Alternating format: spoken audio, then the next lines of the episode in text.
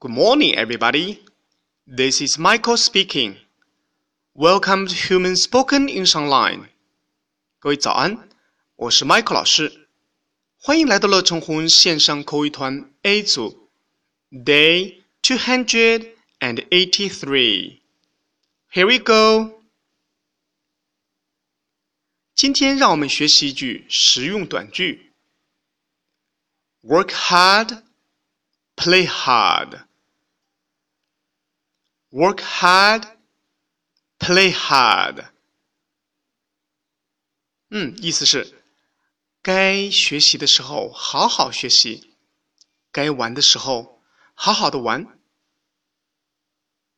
Work，工作，work，工作。Hard，努力的。Hard。 Play，play，玩耍。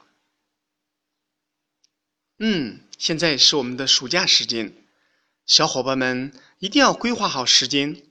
该学习的时候，真的要努力的学习，认认真真的按照老师的要求把作业、学习内容完成好。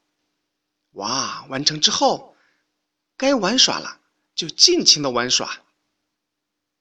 Work hard, play hard.